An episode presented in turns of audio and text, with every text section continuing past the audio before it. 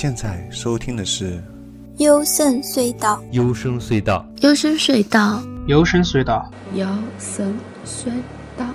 幽深隧道，幽深隧道，幽深隧道，The Sound of Dreams。幽深隧道，幽深隧道，The Sound of Dreams。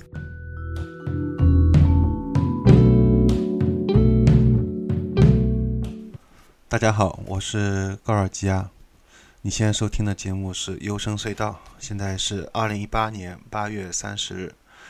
下午一点零二分啊！大家能听到在白天的时候来做节目，应该是比较稀奇吧？先前做了那么多节目，几乎都是在凌晨啊，已经不是晚上了，是凌晨了。那为什么要变成这样呢？因为我也想做一个改变，嗯，我觉得白天的时候意识上更加清醒啊，做节目应该也会更加流畅一点。那这期节目还是关于上期节目的继续，哎，就是地外文明的专题。那么主要资料来自于一本书，叫《埋向现实》，作者是康斯坦斯·克里尔啊，他本身是一个双硕士学位，并且是一个专业的精神治疗医师。从1976年以来，他一直从事专业的这个，他一直开了一个私人诊所，来专业的帮助一些个人、夫妻、家庭的情感问题。同时，最后。他也成立专门来研究这个 UFO 现象，并且接触到这些受外星人的绑架者，并且最终写成了这本书。嗯，他拥有非常多的资格证书，所以应该说这本书当然是有一定的这样一个专业人士来写的，而不是一个像小说一样。当然，如果你纯粹抱着来听一个科幻故事，或者来听一个惊悚的恐怖片。我觉得你也是可以的啊，大家，因为你觉得从心理上来说，你无法去接受这些事情是真实发生的，这样来想的话也是可以，对吧？这看大家自己怎么去想啊。我这里不做强强制的，一定要来强调这个东西怎么样？因为这个事情没有发生到自己身上，大家哪怕听到再多的这种类似相同的故事，觉得还是毕竟是别人的身上的事情，所以觉得总归是好像半信半疑吧，是吧？那我也之前也讲过，大家在听这些事情时候，也保持自己的一个独立的思考，这样也是比较好的啊，不要完全相信啊，也也是不错的。对我也是倾向于这样，大家这样去想，包括我自己啊。好，那接下来还是这么说，他上次我上次说到一个就是被绑架者，一个男性叫丹尼尔，对不对？我也说过，就是其不是我说，是这个作者，这个他发现这样一个现象。就是男性被绑架者基本上都是比较非常恨啊，那种痛痛又害怕又很痛恨，恨不得杀掉这些外星人啊。好，但是虽然心理上是原谅啊，是理解。所以这里丹尼尔他自己说，他说我大致上得出了这样一个结论：我们的那些灰色伙伴啊，就是这些小灰人、外星人，我们那些灰色伙伴们的行为应该受到原谅。由于文化上的差异，我想我们不能说他们的行为是邪恶的，或者说，或者是故意的，但这样一点也不能平息我对他们的愤怒和仇恨啊！我要克服我的这种心理，但是，一旦让我能在他们的一条船上，就是他们的这个飞碟啊，获得了自由活动的机会，我肯定还会威胁到他们的安全的。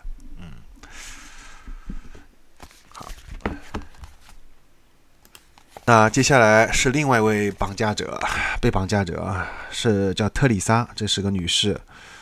她在一开始就说：“她说有时候我真的不知道到底是知道了好还是不知道的好。承认外星人干涉我们的生活事实，就是从根本上接受自己和众人隔绝这样一种事实。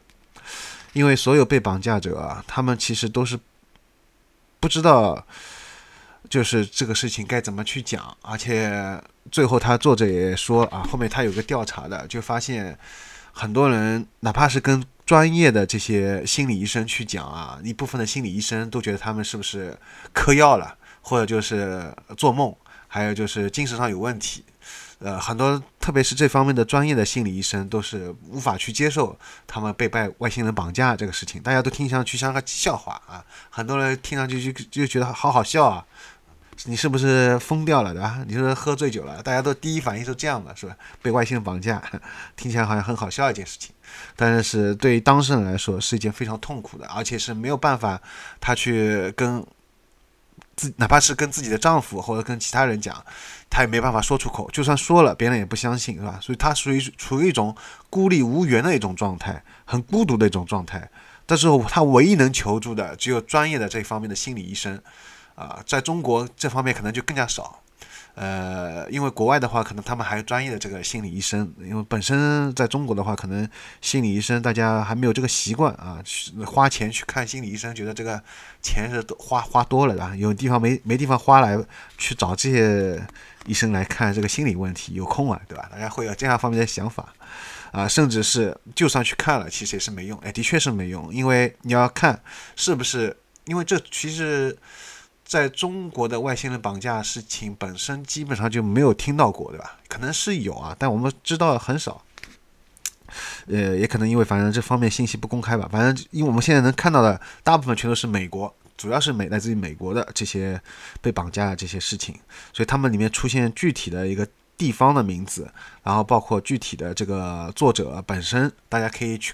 如果你在美国可以找到这个作者，除非就是说这个作者死掉了啊，只要活着的，你可以找到这个作者。这个作者的确他是一个，呃，这方面的这个心理一个医生啊，这方面的，而且是比较在这个一生当中就是属于比较信誉比较高的，大家都能在这个专业领域当中属于比较有权威的这样一个，所以我觉得他们应该是就是不会骗人。啊，所以大家如果不是说大家，就是说美国美国人他们他们自己也讲强调啊，如果有被外星人绑架的话，可以去找这个专业的这个，最好是因为他其实我后来发现啊，他们这些被绑架人最后他们都是先通过身边的找到一些心理医生，结果发现没有用，因为这些医生也不相信他们，就像前面讲的，最后他们是迫不得已很偶然的，呃，有一部分运气比较好啊，可能就看到这些书，他们通常是看到书。然后有这些作者写的这些关于外星人绑架的书，然后再通过这个书找到这个书后面附的一些联系方式，他们再打电话，再通过打电话方式，再通过一些人的推荐找到这个书的作者啊，或者一些书的作者再推荐其他的这个专业的心理医生啊啊不专业的不是专门来研究通过催眠来把这个被绑架人的记忆恢复的这一这一部分的这个。专业的这个医生啊，这所以他们才找到，然后再通过这个治疗啊，才恢复这一方面的记忆。而且通常是这样，只要他们能把这个压制掉的，也就是被外星人消除掉的这一部分的，其实不是说被外星人消除，是外星人是这帮小灰人没有消除掉的，他们正好没有消除掉的这一部分记忆，他们能通过这个催眠方式来恢复，他们自己说出来。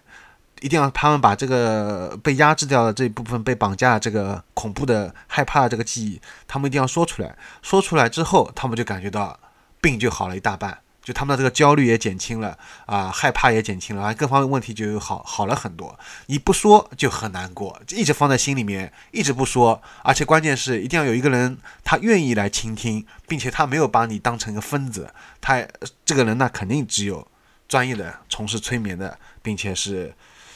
很多专门治疗这个 UFO 被绑架这个这个这个医生啊，就像这个作者啊康康斯坦斯克里尔对吧？就是像这样一个才可以才可以得到真正的治疗。还有一点要强调的是，呃，先前在懒人听书里面啊，有一部分听友他们有一个人说说我在节目里面讲了这个事情啊。也是说了一半，又长了一半，这个让我觉得也挺冤枉啊！因为是这样的，因为首先这本书有一般一本书都是两百多页，有的甚至三百四四百页，那我不可能把这四百多页每一个字全部都一字不落的在节目当中念一遍，因为我本身要做的不是。专门的关于念书的这样一个节目啊，现在喜马拉雅啊什么的，反正类似这种平台上面的确有这样一个什么听书，包括懒人听书，对不对？它本身就是这样一个平台。但我要做的并不是这样，因为我觉得如果光是这样来听的话，那你还不如自己去看，因为我自己是不太喜欢听书，我自己比较喜欢自己去看书。呃，听书我觉得这个听着听着，如果比如说是一个特别枯燥的书，那我还愿意去听，因为我的目的是为了听着听着让我睡睡觉，我睡不着，是吧？但是如果这是一本很有意思的书，那我会想尽办法我自己去搞到这本书，然后我自己来看，不是更有意思吗？好吧，所以我要在节目里面讲呢，肯定是只能讲一小部分啊，可能一点，主要是不可能把这个全部讲完，所以那这个就是没有办法说是长什么说一半长一半，好吧？那这里我就想举一个例子啊，这里因为其实关于这个绑架，我。到现在还没有很完整的把一件就是完整的这个事情讲一下，那我这里就举个例子吧，可以可以讲一个比较完整的，嗯，就举这个特里莎的1996年12月份的叙述啊，呃，同样是被绑架的这个特里莎，她说：“你好，我是住在隔壁房间里面的漂亮女孩，嗯。”在这个一个小镇里面，本来每个人都是彼此认识的。我叫特里莎，今年二十八岁，是一个快乐的已婚妇女。嗯，有一个五岁的女儿，名叫阿莱克斯。镇上人都说我是一个出身很好的女人。罗伯特是我的丈夫，我们两个人都受过良好教育，都喜欢旅游。我很幸运的在欧洲接受高等教育。我丈夫来自于中欧，旧世界的价值体系支配了他的价值观。我们在西南部从事多种商业活动。我们所说的教育和文化背景，是我们理解外星人与人类的关系这个课题的重要基础。我为什么把这些告诉你？因为这很重要。因为我要说的就是，连我们这样的人也会受到外星人的绑架。外星人的绑架对象绝不限于流浪在纽约市大街上的精神病人，这种现象可以涉及到各社会阶层、各经济团体、各种种族以及全球各个地区。他这里主要想说的就是。这个被绑架者特里萨，她跟她的丈夫都是一个受过欧洲高等教育的，应该说是中产，代表一个中产的一个这样一个阶级啊，也就是很多无数中国人特别向往的啊，因为我看到有部分的留学生。他们本身家庭条件也好啊，也非常好。然后他们在中国绝对是属于比较富裕的阶层，但他们为什么还要花尽千方百计要移民到呃加拿大或者移民到澳大利亚？当然最好是美国，是不是？因为美国实在没办法，他们可能呃就选择其他地方。他们的给出的理由就是，呃，哪怕是能过上欧美人普通的家庭生活，对他们来说都是一种莫大的追求和满足。也就是说，中国的富裕的这个家庭生活，他们情愿放弃掉，而去在学习上花费很多力气，在经济上投入很大的，也投入很大的那个钱，最后目的就是能过上普通的欧美人的生活。好，结果你会发现，在欧美的出生的啊这样一个对夫妇。呃，他们就是无数可能中国人特别向往的这样一个一个一个一一个一个一个一个一个情况，结果他们同样也受到了外星人的绑架。嗯，其实这样来说的话，因为我不知道中国到底有没有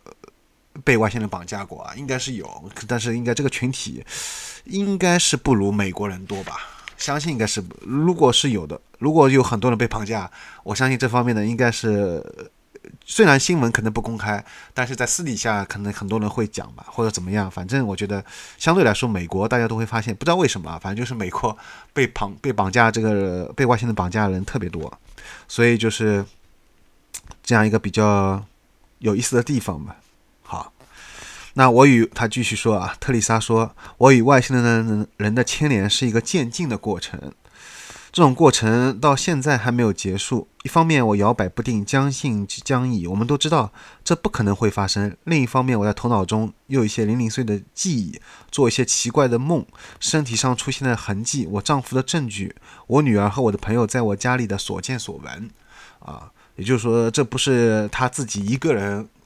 一种。白日梦啊，或者一种什么做梦，而是确确实实发生，并且她有她丈夫、她女儿，还有她朋友，所有人那么多人都，她周围的等于她周围所有的人都能看到这样一个共性啊，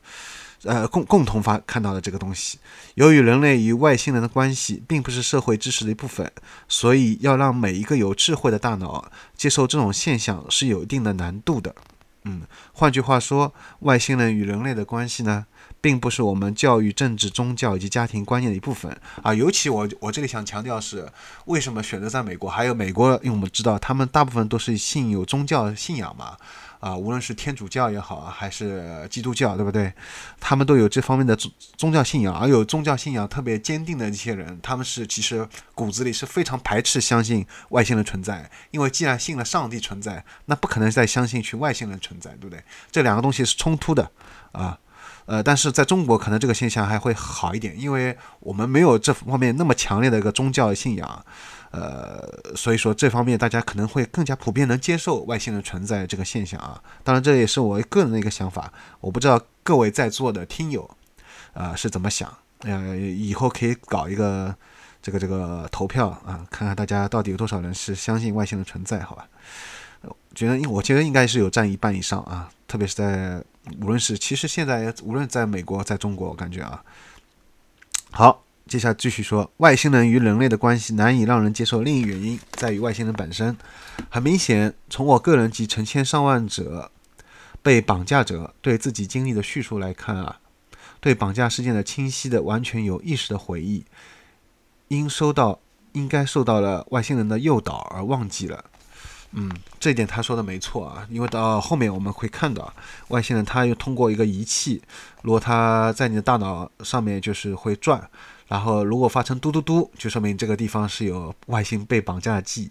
然后它就会点在外在上面停顿一下，它就等于是消除掉你这个被绑架这这个事情这个记忆，然后它再继续扫描你的大脑，然后听到嘟了，只要这个前面是嘟嘟嘟的，然后它弄好以后就变成嘟，只要这一下啊，他就知道这个记忆被消除了，然后他再继续。这个不是我瞎编的，这个是他这个书上写的，后面会提到的啊。所以他这里这个作者就是啊，不是这个作者，这个特里莎，他这边他说，他说这个说到外星人诱导忘记了，他他这点他说的没错啊，因为外星人他们就小慧人，我前面强调过，上期节目强调过，他是不希望你们保留这个记忆啊，也就是说他这方面还是有同情心的啊，小慧人来说。好，所以说想到这里我很失望，所以我就愿意把我所能回忆起来经历全部告诉你了。我印象比较深刻第一次经历发生在一九九三年七月五号，我与丈夫罗伯特及女儿阿莱克斯商量好要去落基山，我们在那里也有一套住宅，并且在那里经营一家商行。黄昏时刻，我正在厨房准备旅行快餐。好，这是前方高能开始了，前高能预警。突然感到背部一阵剧烈的刺痛，这不是肉痛，而是皮痛。我立即想到，我可能是被黄蜂这种令人恶心的昆虫给弄蛰了一下。我慌忙地扯下衣服，大声呼喊罗伯特来帮助我。我在衣服上没有发现任何东西，也没有见到昆虫飞出去。罗伯特过来检查我的背，在我的背部脊骨中心部位发现了一个奇怪的斑点，是一个一角硬币的大小的伤疤。他仔细检查这个伤疤，发现这个伤疤是一个圆圈，圆的内部有七个。呈几何图案排列的刺痕啊，可见这个是人为的，不可能是虫、昆虫或者是其他的一个自然形成啊，或者被磕伤啊什么的。好，他说这个伤疤不像是又厚又硬的干血块组成的，而更加像是被火烧的，软软的，有点发暗。我想是不是有人把什么东西扎在我身上？但我们现在就是不明白为什么扎的时候我没有感觉。我既想不起来背部何时受过伤，也想不起来参加什么活动让我受了伤。于是我又啊把短裤穿上，并没有在短裤上发现能刺激我皮肤的接缝。为什么在形成疤之后突然剧烈的感到伤疼痛呢？我为什么记得？我为什么记不得它是什么时候发生的？怎么发生的呢？为什么伤口呈对称的几何图形呢？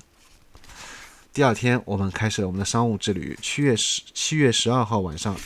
也就是说，在我背部被神秘的烧伤一星一星期之后，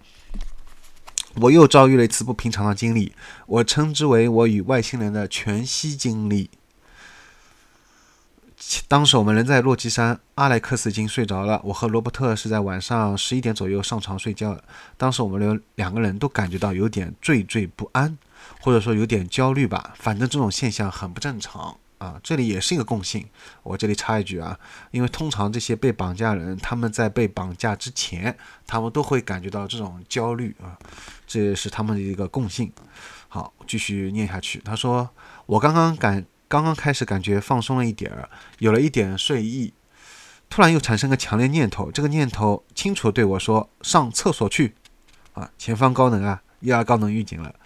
我心里想：无聊，我一点要上厕所意思都没有。但这个念头又一次向我发出指令：不要让尿憋死。当时我记得整个事情都怪怪的，但我真的没有想太多，于是我就去上厕所。然后我回到床上，却怎么也睡不着。这时候我突然感觉到我不是一个人睡，我看到一个外星人站在我的床边，弯着腰盯着我看。啊，呃，特别害怕的人就不用再听我这期节目了。呃，我觉得因为接下来我要说到一些更恐怖的事情。这个外星人像是一个投影一样站在一动不动，是一个白白的虚幻的影子，仿佛本二十四。二十世纪四十年代古老的放映机放出来电影一样，好像你的手可以穿过他的影子，啊，他的身子，我很害怕，甚至无法用语言来表达我有多么害怕。我从来没有这么害怕过。更糟糕的是，我已经完全处于瘫痪状态，一点儿也动弹不得。我挣扎着使自己动起来，但这个是徒劳。好，我这里打断插说一下啊，呃，我们一般会说到一个现象叫鬼压床啊，也被称为睡眠瘫痪。所以说有很多的被外星人绑架的事情，在哪怕是在美国，相对来说他们比较更加开放啊，这样更加因为这些事情大部分都发生在美国嘛，这些书也大部分是美国人这个专业的这个人写啊，但是你看还是有这么多的专业的领域的这些专家，他们都归结为被外星人绑架事情是属于睡眠瘫痪，也就是我们俗称的鬼压床。那我不知道各位。呃，听友当中是不是有人也有被鬼压床过啊？如果有鬼压床的这方面经验的话，呃，可以可以留一下，是不是也有看到像他他说的这种白白影子啊，包括后面一些奇奇怪怪的外星人这些经历？如果有这经历啊，也许你可以后面可以做一个测试题，我在。节目后面会做一个放一个这个作者说的一个测试题啊，大家可以测试一下。那说不定是有被外星人绑架过，当然我只是说说不定啊，对，不用也不用感到害怕，有些可能真的就是鬼压床，不不是被外星人绑架，但有一些有可能是外星人绑架，好吧？反正就是他的这个情况很像，就是说不能动弹啊，但意识非常清醒啊，这是很像那个鬼压床。所以啊，这里也再说一句，就。其实真正被鬼经常如果经常被鬼压床的人，他们是非常讨厌，呃，关于鬼压床啊，还有清明梦啊，还有什么出体了，他们都讨厌，因为他们这些经验对他们来说都是因为都是负面的嘛，没有任何美好的东西。而而我恰恰发现，没有被鬼压床过的啊，就是纯粹在清明梦里面就自己察觉到自己在做梦，并且开始控制梦，把这个梦的情节按照自己的意愿去发展的，呃，无论是你在飞也好啊。或者吃什么好吃的东西也好，在梦里面就是各种各样美好体验的，这些人他们是很愿意来讨论鬼压床、讨论这些这个些现象的啊，包括我自己在内，对吧？因为我没有经历过鬼压床。呃，但我不敢树立这个 flag 啊，我怕做这个 flag 以后，我就以后就开始有鬼压床，我就被外星人绑架了。那这个是我其实也是不愿意被外星人绑架可以，但我不想被做身体检查，我更想去参观一下外星人高高科技啊，包括去外星人的外星球参观一下，这个是我可以的。但是被绑架呃做身体检查，这个是太痛苦，的确很痛苦，好吧？好。那所以，我这里就说一下区别啊。反正就是有经历鬼压床，真的经常频繁做鬼压床的人，哎，他们是绝对，而且我发现他们是绝对不愿意来。我相信他们应该不会听我有有任何兴趣来听我这个这方面节目，因为他们自己都已经害怕死了，自己都已经是尽量不想去想这件事情了，更何况来听我来讲这些事情，对不对？啊，所以我觉得能听我这个节目，有兴趣来听我这个节目了，应该是。基本上或者偶尔被鬼压床过啊，可能才会愿意来来感兴趣来讨论来听一下这些方面的东西啊。好好，那我这个先讲这一半吧，时间差不多了，我也没办法再把它完整讲完，下期节目再继续讲，好吧？接下来他还有遇到很多高能的东西，我这里就插播就说一下前面那个测试吧。就这个测试是在这个书最后附录笔里面。他说：“这个测试题呢，主要是测试一下你有没有被外星人绑架过啊。”他说：“你会遇到这种事情吗？”那么，他这里是作者附上波路组织于一九九二年发表的一份题为《不寻常的个人经历调查结果》的总结。在五千四百五千九五千九百四十七名美国成年人加入了被调查行列。这次调查的误差率在百分之一点四以内，呃，应该说是也比较准确的。这个报告是很多人集体努力的结果，包括哈佛大学一位精神病教一位精神病教授，坦布尔大学一位历史学副教授，密苏里州斯普林菲尔德市的一位精神病治疗专家，纽约市的一位作家兼研究员和一个庞大的投票组织。这一个不同寻常调查结果寄给了将近十万名心理健康专家，着眼于下面提到的不寻常经历和可以被称作 UFO 绑架综合症之间的关系。录播调查组织提出，即便没有数百万，也有数十万的美国男人、女人和儿童有过 UFO 的绑架或者与绑架现象有关的经历。那么，录播组织调查的结果显示，在以下五个五个问题当中，如果有至少四个问回答是肯定的，那么他就很有可能是一个受 UFO 的绑架者。好，那么这五个问题大家可以听仔细了啊，大家也可以看一看你的回答是不是都是是。如果有四个，那应该是很有可能了。第一个。醒来后处于麻痹状态，感觉到屋里有什么东西出现啊。二，感觉好像是在空气当中飞行一样。三，有最少一个小时的时间消失的经历。四，在一个房间里面看见灯光或者光球，不能辨别它们来自哪里。五，身体上出现了没有人能够解释得了的伤疤。包括还有，我可以补充一下，植入物。什么叫植入物啊？就是你感觉到身体有个什么东西，然后你去，有的人去照 X 光啊，结果发现里面是是有一个东西，一看是个人工的，感觉不是一个什么，就是结石啊，不是一个结石，是个人工的东西。甚至我这里还可以补充，有一部分人她可能是怀孕了啊，莫名其妙怀孕了，她没有没有发生过。她就是一直是单身，没有跟那个人发生过关系，她却怀孕了啊！呃，这种也是有的，这种是很个别现象。但是前面这五个啊，伤疤，包括这个最后一个伤疤，这五个大家可以去想一想啊，是不是？如果你有四个都回答是的话，应该是比较有很大可能了。好的，那么这期节目也就差不多啊，到此结束了。我的个人微信 g o r g i a s，我们的微信订阅号优生隧道。那么，关于这个前面说他说的一半啊，这个我们会在下期节目继续，好吗？好，再见。